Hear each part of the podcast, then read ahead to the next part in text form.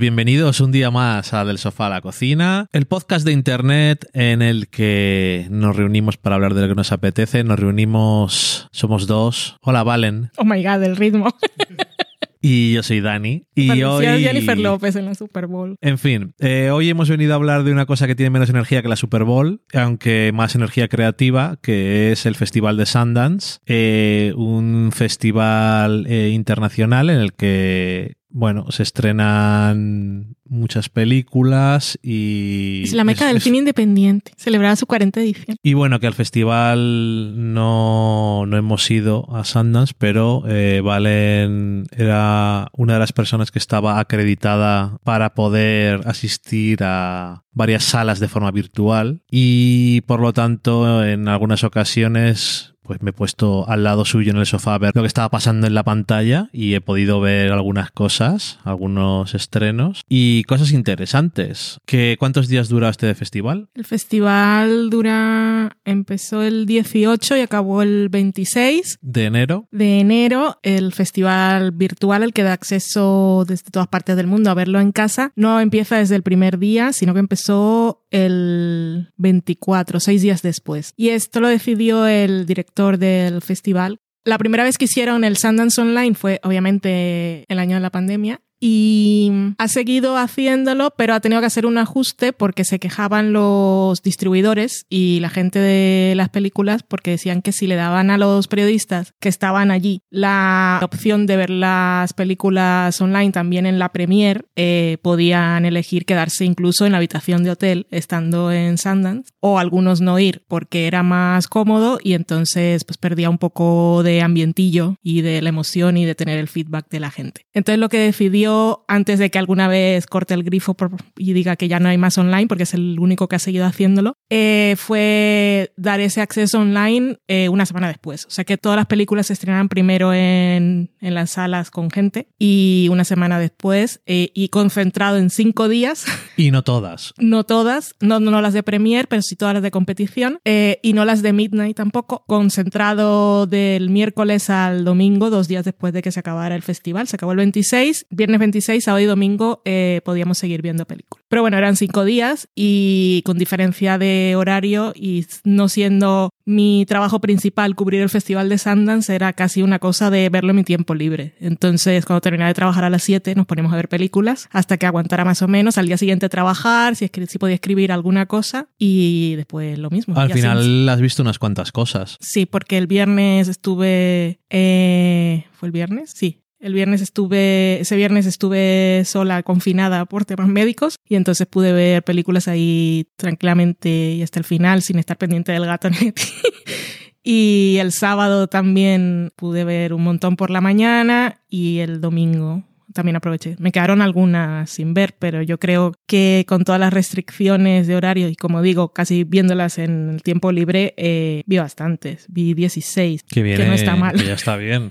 Para hacer una cosa que no estás haciendo porque si estuvieras cubriendo el festival durante esos días es lo único que estuvieras haciendo, pues habrías visto más. Claro. Y tampoco, podía verlas durante el día. Tampoco muchas más, porque para escribir sobre ellas hay que verlas. Sí, pero durante el día podías, podías ver alguna cosa y no por la noche cansada. En fin, bien. Pero bueno, oye, ahí está. Yo, por ejemplo, he visto ocho, o sea, la mitad que tú, y dos documentales y seis películas me parece. Que tampoco eh, vamos a hablar, o va a hablar Valen de todas las películas que ha visto hoy a lo mejor, pero más que nada porque no le gusta repetirse. y...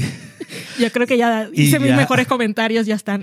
Ya hay otro podcast, el podcast de Quinótico eh, especial que hablaste con... Eh, Dani Mantilla y Begoña Donat. Y ya repasasteis un poco todas las cosas que habíais visto y un poco más en profundidad. Sí, bastante. Y bueno, pues Se duró más de dos horas. Si os interesa, pues os recomendamos que escuchéis ese podcast. Esto es un poco más, aparte de que yo no he dicho nada de las películas, así es una cosa para que diga yo algo, pero aparte eh, para que hable con Valen de ello y un poco repasar, porque yo nunca porque Valen sí, sí ha estado en festivales, incluso en, a, pie de, del cañón, ¿no? En Festival de Sitges o has estado en festivales. Yo nunca he estado en un festival de cine. Yo Y esto, sé- hace décadas que no. Bueno, aunque sea una cosa online, es eh, tiene gracia porque estás viendo películas que, bueno, en el caso de Sundance son muy independientes y a veces van a tener distribución porque llaman la atención por quien la ha hecho o quien sale en la película, pero muchas veces hay películas que un año después aparecen por el cine y dices, Sí. ¿esta película de dónde ha salido? Pues es de Sundance del año pasado.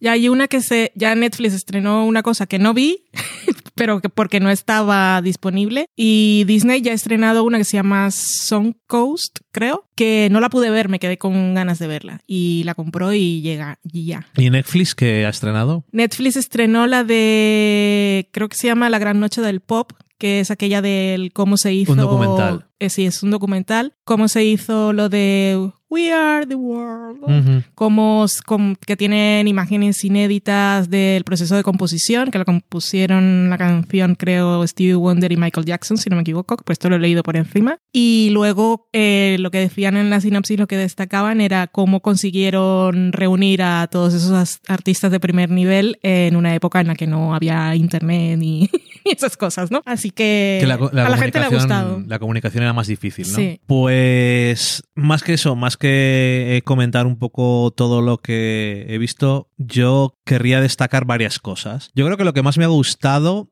francamente, fue lo último que vi el- en este festival. Sí. Que fueron un documental y una película, pero lo último que fui fue una película que se llama Kneecap, que es una, una película un poco extraña, pero creo que, bueno, eh, estamos... eh, ¿De qué va? Eh, estás en Irla- Irlanda del Norte y en Irlanda del Norte hay 80.000 personas en total que hablan el idioma original de Irlanda. Y tres de ellos son eh, tres personas que van a formar un grupo de rap que tiene letras en este idioma, aparte de en inglés. Y esta película es un biopic semi-real, protagonizado por los propios eh, es un grupo es un grupo de, de verdad quiero decir y la película está protagonizada por ellos mismos Ellos mismos interpretándose a sí mismos. Sí Semificcionado mismos. todo, pero es que no te crees. No, porque la verdad es que lo hacen muy bien todos. Y, y eso, aunque es que parece que me está costando un poco explicarlo, pero es que es una cosa un poco peculiar, ¿no? Porque mezcla eh, un poco de reivindicación política y aparte de eh, su idioma. De reivindicación de- del idioma y que no desaparezca, que esto es una cosa que pasa mucho cuando un idioma no lo habla la gente, pues deja de, deja de como pierde relevancia, Sí. pues Sobre desaparece. todo la gente joven.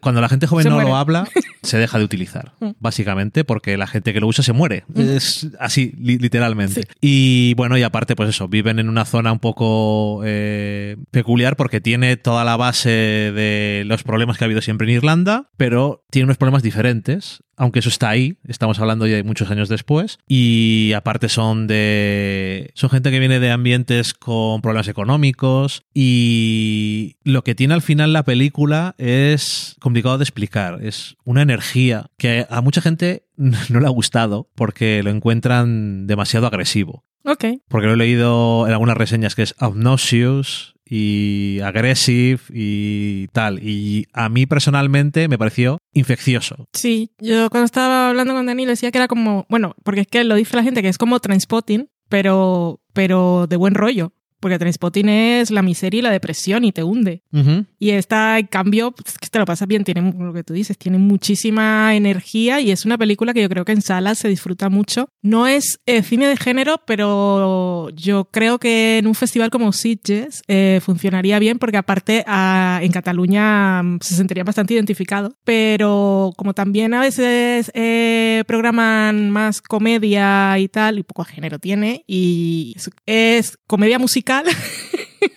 Es un biopic, es también como 24 Hour Party People. Yo creo que es de ese mismo estilo de biopic y de narrar un momento histórico. Y, pero a Sí, mí- tiene un yo la película que eh, fue la película que más disfruté de pasármelo bien. Te ríes mucho, es muy excesiva a veces, hay muchas drogas y eso. Es un poco también Midnight Beast. Sí, es correcto. Es, ese, es un poco ese espíritu. Y, y es que te lo pasas muy bien. Pero es eso, que a veces cuando vas a ver películas, especialmente esta creo que estaba dentro de la sección que es un poco más experimental. Sí. Y, Next.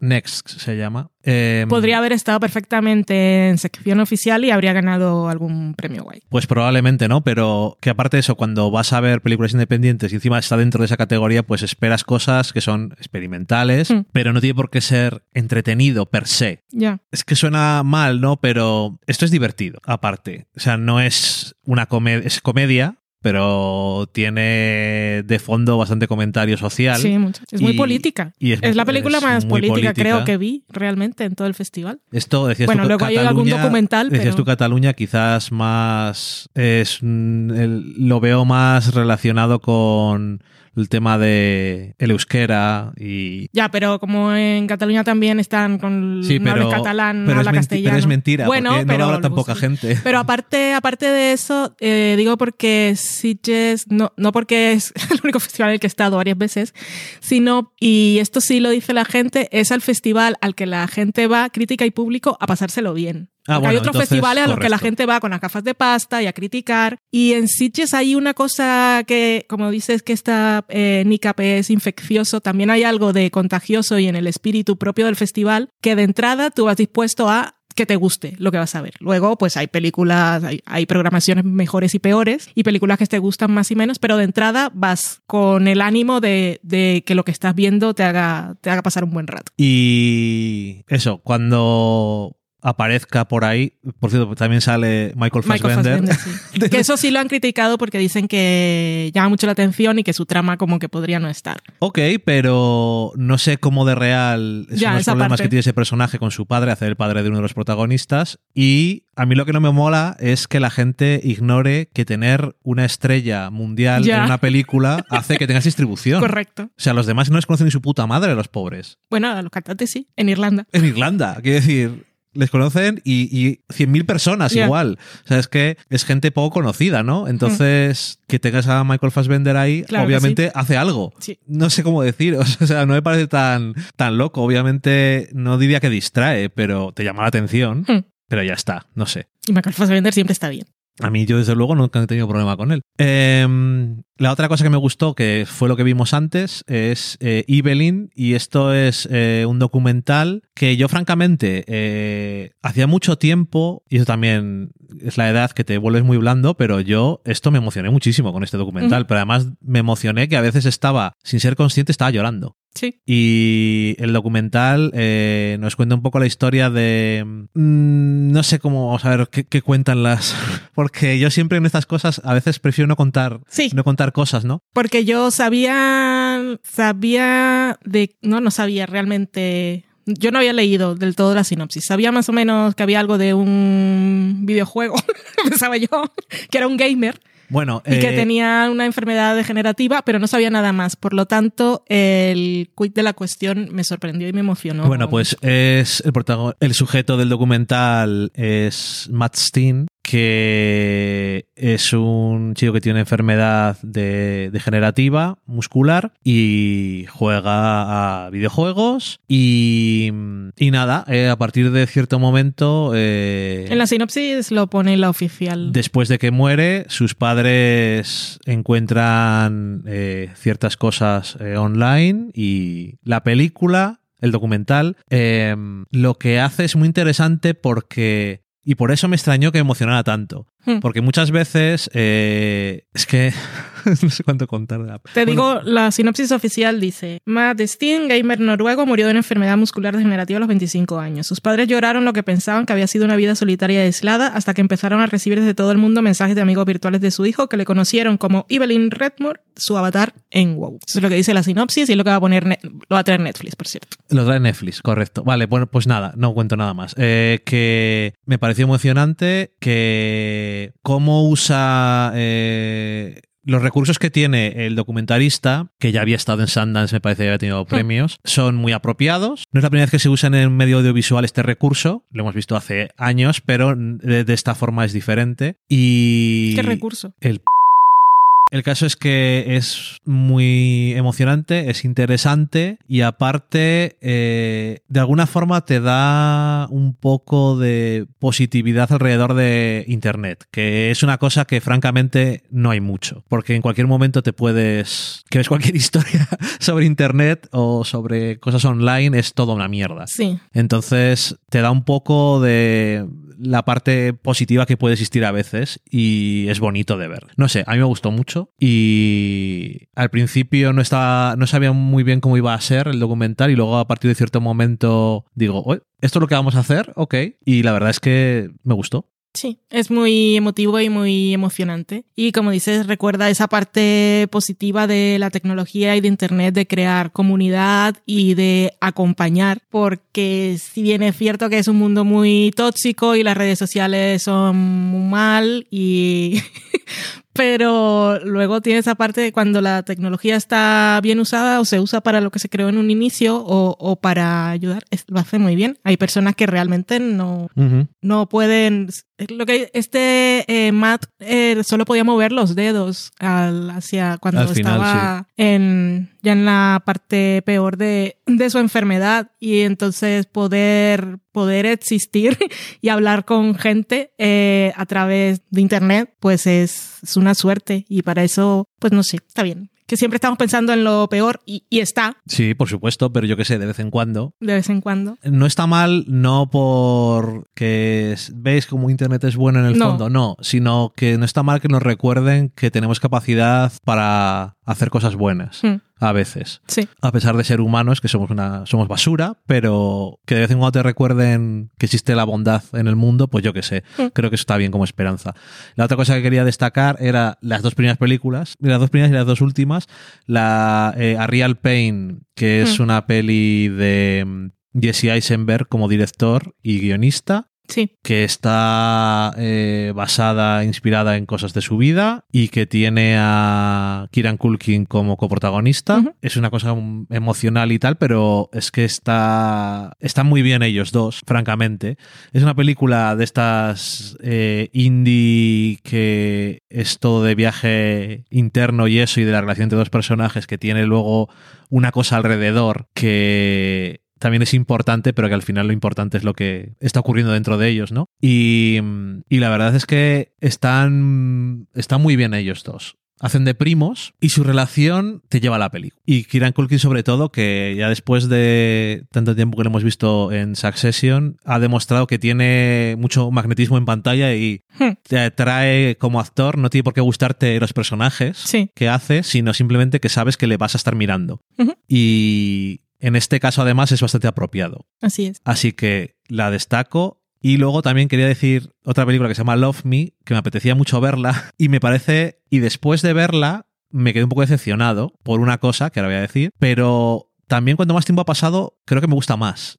Em, después que me quito la tontería que tenía en la cabeza, porque eh, sus protagonistas em, son Kristen Stewart y Steven Young, que son dos actores que me gustan mucho y apenas salen en la película, de alguna forma. Y cuando termina la película dices, qué pena haberles visto más tiempo. Pero la parte animada también son ellos. No salen, eh, eh, su- no salen como personas, eh, tiene partes animadas, ¿vale? Pero luego lo pensé y creo que me ha gustado más de lo que tenía en un principio. O sea, cada día no se me había quitado de la cabeza la historia y lo bien que estaba, mm, lo bien que está desarrollada la historia. Es que tam- una de esas que tampoco hace falta contar mucho porque tiene sus cosas por bueno, ahí. es ciencia ficción, inteligencia artificiales y de identidad que nos hace eh, humanos, lo típico.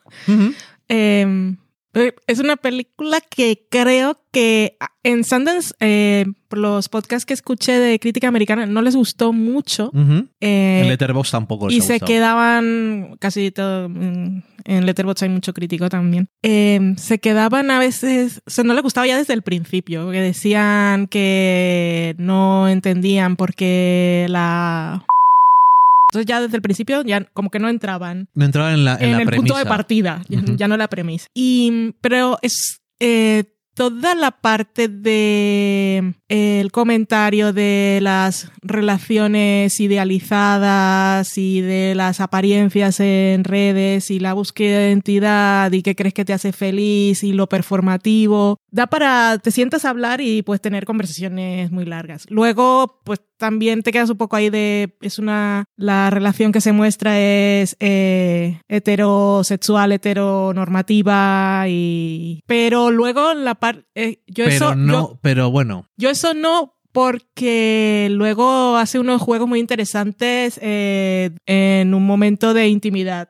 digamos. Sí, pero te quiero decir que eso es así por una cosa en concreto. Entiendo que no tendría Es por que- qué ser. No, pero es que yo entiendo que es así porque es, es lo que han visto, es lo, lo, que, lo primero que vio y eso Y es, y lo es lo que hay más más. hay. Entonces, eh, para mí, creo que es una película interesante y que aparte, teniendo a, a Kristen Stewart y a Steven Yeun, eh, la ves, primero la ves, eh, luego decides si te gusta o no y luego la puedes pensar y repensar y decidir que no te ha gustado, pero de entrada no puedes dejar de verla porque ellos dos eh, solo sus voces, aunque los estás viendo, a mí me pareció súper magnético. Bueno, es que aparte de lo que haga Kristen Stewart me da igual, yo lo voy a ver, entonces no pasa nada. Pero yo creo que es mucho más interesante eh, de lo que le dan crédito. Yo creo que también, y de lo que le di yo crédito en su momento. O sea, después he seguido pensando en que me ha parecido más interesante de lo que...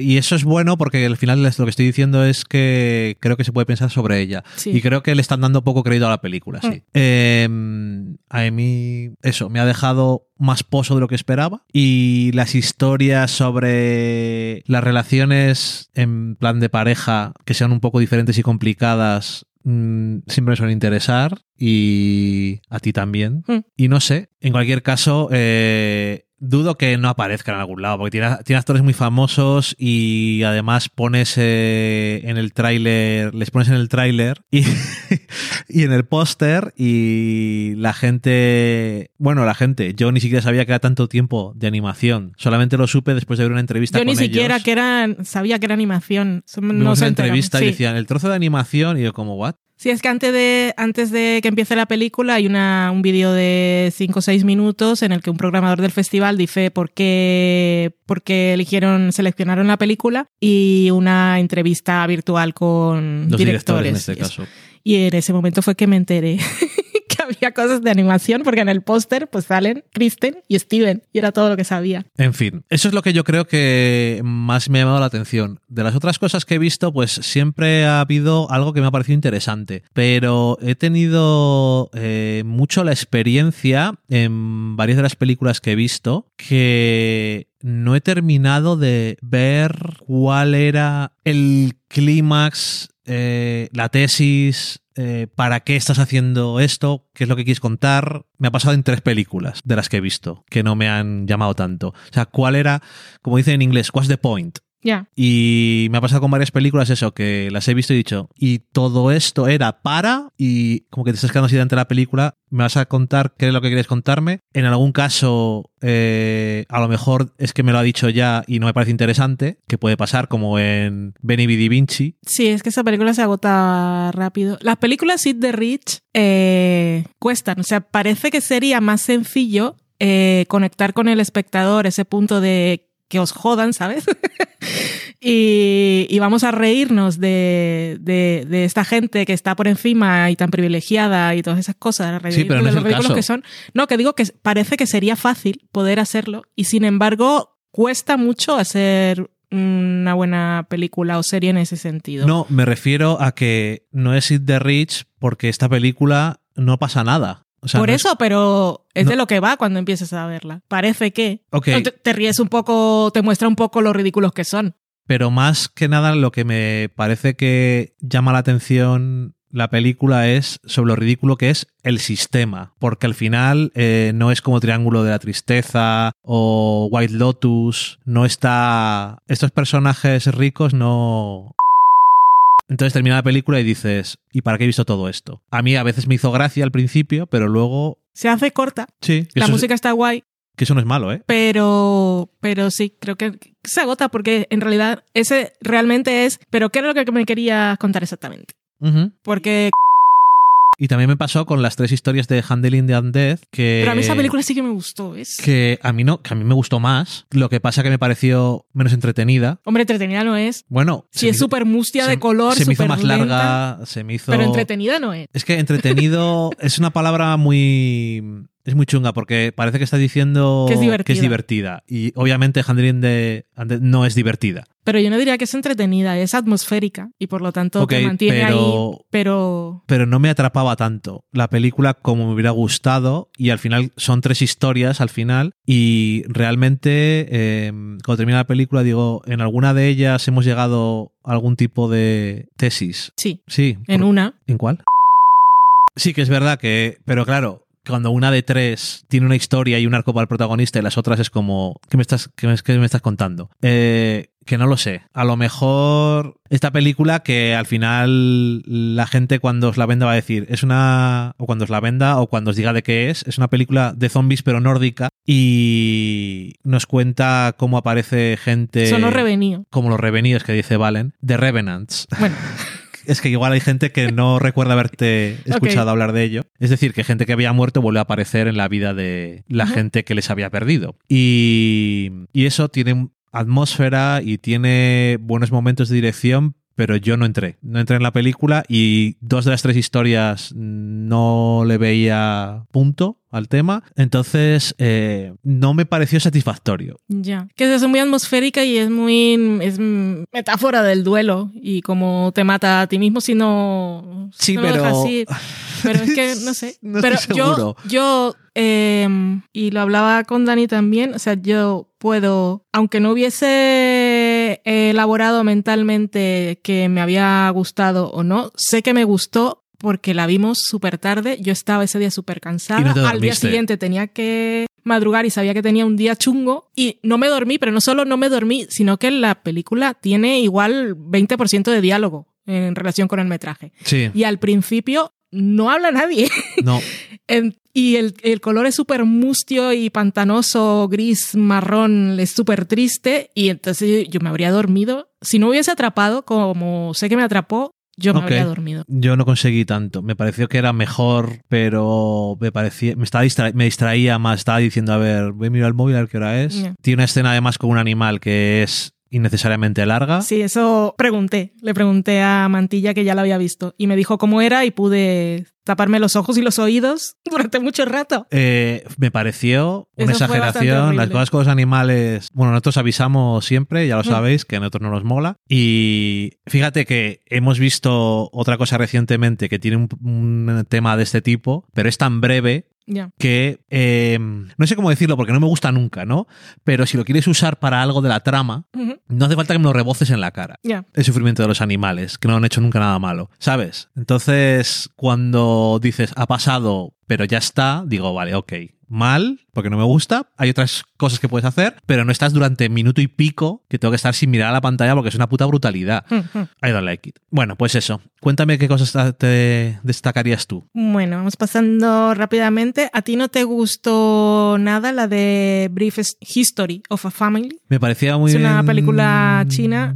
Dirigida Sí, que por lo que he visto tampoco ni fu ni fa en Sundance. A mí me gustó mucho, pero me gustó estilísticamente, creo, bastante. Y las dinámicas entre los personajes, que eran un poco Saltburn, un poco parásitos, y el retorcimiento a mí me... A mí me gustó. Me gustó. Luego tiene la cosa esa de sociocultural y política que viene después em, de la política, la, era una ley, ¿no? Del hijo único. Sí. eh, En en, China. China. Y entonces el problema está en eso, que eh, tenemos a una familia de clase media alta, o sea, bien, que tienen un hijo. Y este hijo, por cosas, empieza a tener un amigo, bueno, se lleva a su casa a un compañero del colegio que es pobre. Y entonces el asunto es que los padres de este niño privilegiado les gustaría que su hijo fuera excepcional y fuera a Harvard y todas esas cosas. Y su hijo, pues, o porque ha sentido la presión todo el tiempo o porque es un niño de inteligencia estándar, no da para más o no quiere más y le gustaría hacer otras cosas y ellos como que le gustaría que su, su hijo verdadero fuera el otro, que es muy inteligente y tiene muchas ambiciones. Entonces una cosa como muy rara de, de lo que creó esa política de que solo tenías la oportunidad de tener un hijo Y volcar- entonces volcar todas querías tus esperanzas exactamente en todas tus esperanzas en ese hijo y que ese hijo fuera excepcional o cumpliera los, los sueños por ti, ese tipo de cosas que pasan a veces, ¿no? Eh, y toda esa parte a mí me parece muy interesante, que creo que no, in- no alcanzo a, a comprender realmente del todo lo que pudo significar realmente. Yo, yo estoy interpretando por lo que me ha contado esa película. Y también la cosa de no tener derecho ni a fracasar, ni a ser mediocre, ni, ni a probar otras cosas, ni a desarrollar tu... Esto que dices, persigue tus sueños, parecía una cosa imposible para, Claro, en China, para los hijos únicos. en China, que es una sociedad, una dictadura comunista, Exactamente. perseguir la individualidad Exactamente. Entonces eso me pareció bastante interesante. para la gente que no es multimillonaria, que puede Mm. hacer lo que le dé la gana, Mm. eh, no está permitido de alguna forma. Yo Sí, creo que esta sí la pueden pillar en Sitges porque les gustan así las... No sé por qué estoy pensando en programación de Sitges. Creo porque soy muy fan de María Nocturna, que está ahí Ángel Sala y esas cosas. Pero que la veo eh, porque es muy stylish. Es de Ujú. todas las películas que vimos, parecía la más cara sí, visualmente. Sí, sí, es lo que me fastidió porque yo el problema que tuve con ella es que no terminó, el final no me, no me terminó de Ya. convencer del todo, me pareció que no era muy claro y tenía muchas cosas interesantes como estabas comentando tú ahora, pero que no estoy, no estoy Ya, seguro. no, está- no estabas on board. A ver, tampoco voy a comentarlo todo, pero vi varias. En el tiempo que estuve sola, aproveché para hacerme. que- una cosa que me gustó de, de este Sundance es que pude organizarme las sesiones y la programación, aunque no tenía que ir corriendo de un cine a otro, como pasa en los festivales de verdad. Me organicé algunas sesiones. Y el día que no estuve contigo, hice la mejor sesión de todas. Joder. que vi unas películas que eran todas coming of age, protagonizadas por por adolescentes eh, femeninas y ver el mundo a través de sus ojos y todas muy diferentes y, y me gustaron mucho las tres. Una es eh, Good One, que es de una adolescente que se va de eh, acampada hiking en la montaña con su padre. El plan es que fuera el mejor amigo de su padre con su hijo, pero el hijo discute con su padre y no va, así que está esta adolescente con su padre y el mejor amigo de su padre. Y entonces ellos dos tienen ahí como una lucha de ego y una competición y lo vemos todo a través de su punto de vista. Y esta película lo que más me gustó es, la actriz es fenomenal, no tengo el nombre, pero sí cuando se vaya a estrenar en algún momento os lo recuerdo, pero me gustó porque era una adolescente eh, y pasa mucho con, con las adolescentes, sobre todo con, con las chicas, ¿no? Que son, parecen muy repipis repelentes o que hablan como si hubieran vivido 500 vidas y son súper sabias. Y esta, eh, la protagonista de esta película tiene mucha inteligencia emocional y cuando le preguntan cosas eh, puede... Es, es- es básicamente eso, es inteligencia emocional en los momentos en que les da consejos a estos señores adultos, pero porque se lo piden, pero no suena repelente y lo que más me gustó de la película es que precisamente en el momento en el que ella eh, le pasa algo y habla con su padre y espera de su padre una respuesta que no, que no recibe, eh, ella se queda sin palabras y eso me pareció súper realista. Y, y me encantó. O sea, ese momento clave de la película en el que ella no supo qué decir eh, y que en otra película le habría soltado un parlamento como el de América Ferrera en Barbie, eh, ella se quedó sin palabras y tuvo un silencio y después lo procesó y después se fue y esas cosas. Y eso me encantó. Eh, la otra era Girls Will Be Girls, que es una película india y es coming of age también, eh, protagonizada por una adolescente y es fantástica porque de esta vi la Q&A del final. eh, porque estaba sola y tenía tiempo y, al día siguiente no tenía que trabajar. Y es una guionista directora y todo el equipo era de mujeres y la protagonista es una adolescente eh, y la historia es básicamente la relación con su madre. O sea, es como una historia muy femenina, pero no solo eso, sino lo revolucionario de esta película es que siendo India y que es una sociedad muy conservadora, es una película en la que esta adolescente explora su sexualidad y, y es súper, está genial, eh, o sea, está rodada con mucha personalidad y la actriz también está genial. Y esa me gustó mucho, muchísimo. Y la otra era In the Summers, que esta ganó premio, creo que era, ganó el premio de, la otra también ganó la actriz, la de Girls Will Be Girls, la joven ganó un premio revelación y la in- de In the Summers ganó el premio, creo que era eh, del de la sección de esta dra- drama Estados Unidos. Y está el, uno de los reclamos es que el protagonista es residente, que es un señor artista que yo no conozco, pero que es conocido en algunos círculos. En cualquier caso, es su primer trabajo interpretativo y yo me enteré después que en realidad no era actor, sino músico, y es impresionante realmente, eh, eso está muy bien. Pero la historia es eh, dos dos niñas que sus padres son, están separados, su, ellas viven con su madre en Los Ángeles y los veranos van a pasarlo con su padre en Las Cruces, México. Y entonces la, la película está estructurada en cuatro veranos, en diferentes momentos de su vida, conforme ellas van creciendo y van a, a pasar esos veranos con su padre y cómo va cambiando a medida que ellas crecen, eh, va cambiando la, la imagen que tienen de su padre, porque primero son niñas y lo idealizan y hay cosas que tú como espectador ves que está mal porque él es eh, alcohólico y luego pues ellas van creciendo y la mayor se da dando cuenta primero de las cosas y, y cómo va, cómo va cambiando a través, el espectador lo ves desde el principio, ¿no? Pero luego la mirada de la película como es la de ellas, cómo va cambiando la imagen de ese padre que que intenta a veces ser el mejor padre que puede en esos pocos, pocas semanas que tiene con ella, pero no lo consigue. Y, está muy bien. Qué guay, en ahí hubiera entrado una película como Mustang, por ejemplo, si lo habían estrenado este año. Exactamente, es, es que son Mustang sigue estando entre mis cuatro preferidas de Letterboxd. Y luego hay un documental que era también muy emocionante, eh, que se llama Daughters, Hijas, que es súper monico, que lo que cuenta es, es un programa que tiene una mujer en, eh, en una activista en Estados Unidos, ella es negra y eh, tiene programas en diferentes ciudades en los que trabaja con niñas de pocos recursos y niñas negras, eh, con actividades y varios programas para reforzar su autoestima y para empoderarlas, ¿no?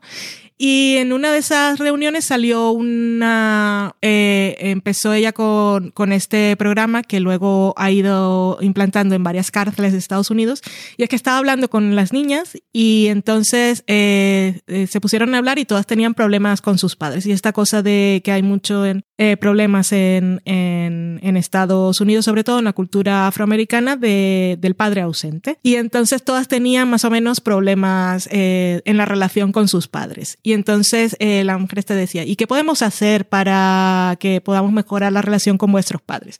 Y entonces una dijo, un baile, vamos a hacer un baile como una prom de nosotros con los padres. Y entonces, ah, qué bien. Y entonces una dijo, yo no puedo. ¿Por qué? Porque mi padre está en la cárcel. Y entonces lo que hizo esta mujer fue con este primer grupo eh, encontró otras niñas y organizó el primer baile de eh, estas niñas iban a la cárcel y tenían un baile especial con sus padres. Es una cosa que la idea es súper bonita, ¿no? Y entonces eh, este documental te muestra uno de esos programas que hizo en una cárcel de Washington y eh, no es solo el organizar el baile, sino ella el documental sigue a cuatro niñas y adolescentes diferentes eh, mientras están fuera y con sus madres y en que ellas hablan de cómo es su vida y la relación que tienen con sus padres, las expectativas que tienen o no, la rabia que sienten o no porque su padre no está. Una es súper pequeña y en realidad no lo conoce, otra no lo ha vuelto a ver de que su padre lleva cinco o seis años en la cárcel. Y luego a los padres para que puedan eh, apuntarse a este programa, ellos aceptan hacer unas sesiones eh, eh, con un pastor en que hablan de la paternidad y también de la masculinidad. Es una cosa como un taller para ser mejores padres y mejores hombres, mejores personas. Y ellos se apuntan a eso simplemente para poder tener esa actividad con sus hijas como una cosa obligatoria y cuando ellos están en esas sesiones que también las graban, eh, al final eh, no esperaban que les ayudara tanto, pero pueden hablar con otros de, sus, de sus fallos como padres y de lo que les gustaría hacer y al final creo que aprenden un montón. Y luego pues, te muestran el, el, el día del baile y eso. Pero es súper emocionante y súper bonito. Y luego también muestra una cosa que no sabía y es que han implantado ahora en las cárceles de Estados Unidos desde la pandemia, pero lo han dejado así, que ya no hay visitas personales. Esto que vemos en las series que van a las salas estas y se sientan en una mesa y te dicen no pueden tocar, eso ya no existe. Pero lo de hablar a través del flexiglass con los teléfonos, tampoco. Ahora lo hacen virtual. O sea que en realidad los hombres que están, eh, las familias que tienen a, un, a supongo que también las de mujeres, pero esta era una cárcel de hombres. Eh, a estos hombres en la cárcel, en realidad ellos no tienen contacto físico ni ven físicamente nadie- a nadie. a nadie de su familia durante años, desde que están ahí. Y para hablar eh, con ellos, todo, todo lo pagan. Ahora tienen una aplicación las familias. Y entonces cada vez que para mandarles un vídeo, como no los ven, mandar un vídeo, mandar una foto y todo 10 dólares y ese tipo de cosas. O sea, es- han hecho un negocio con eso espectacular. Como ya sabes, en Y Estados entonces Unidos. lo de, para ellos, lo de poder eh, pasar una tarde con sus hijas, a las que hace años que no ven, es como una cosa, y para ellas también, que hace años que no los ven, es súper emocionante. Pues qué bien, interesante también este, parece muy, muy bonito. Y yo creo que con eso lo vamos a dejar. Como os he dicho al principio, si queréis escuchar hablar de más películas, pues el podcast que hiciste en Quinótico Hmm. está, está ahí con más detalle. Mucho detalle. Pero vamos, que también hemos comentado varias cosillas, o sea que no ha estado mal. Hmm. Y nada más, que nos despedimos eh, otro día y nos escucharemos prontito. Adiós. Adiós.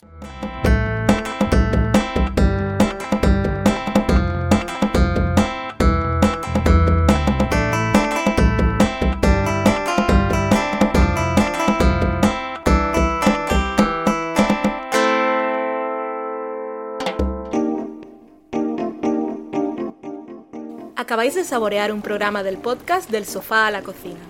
Para prepararlo hemos usado los siguientes ingredientes. Un Dani, una Valen y una licencia Creative Commons, reconocimiento no comercial compartir igual. Cuando tenemos los ingredientes, los picamos muy finos, los dejamos pochando en una sartén y cuando estén caramelizados, los mezclamos con la licencia Creative Commons, que cuidado, no admite uso comercial de la obra original ni derivadas, que se tienen que distribuir con la misma licencia que la original, siempre citando a los creadores. Después de 10 minutos, condimentamos la mezcla con iTunes, iBooks, Twitter y un poco de Facebook. Si no encontráis las adecuadas en el mercado, buscad el nombre del blog. A continuación, introducimos en el horno y, después de 30 minutos, lo servimos aderezado con música distribuida con licencia Creative Commons a través de Jamendo. Al final del post correspondiente vienen especificadas concretamente. Si tenéis alguna duda con respecto a la receta o a cualquier otra cosa, podéis preguntarnos a través del correo electrónico del sofá a la cocina gmail.com. Buen apetito.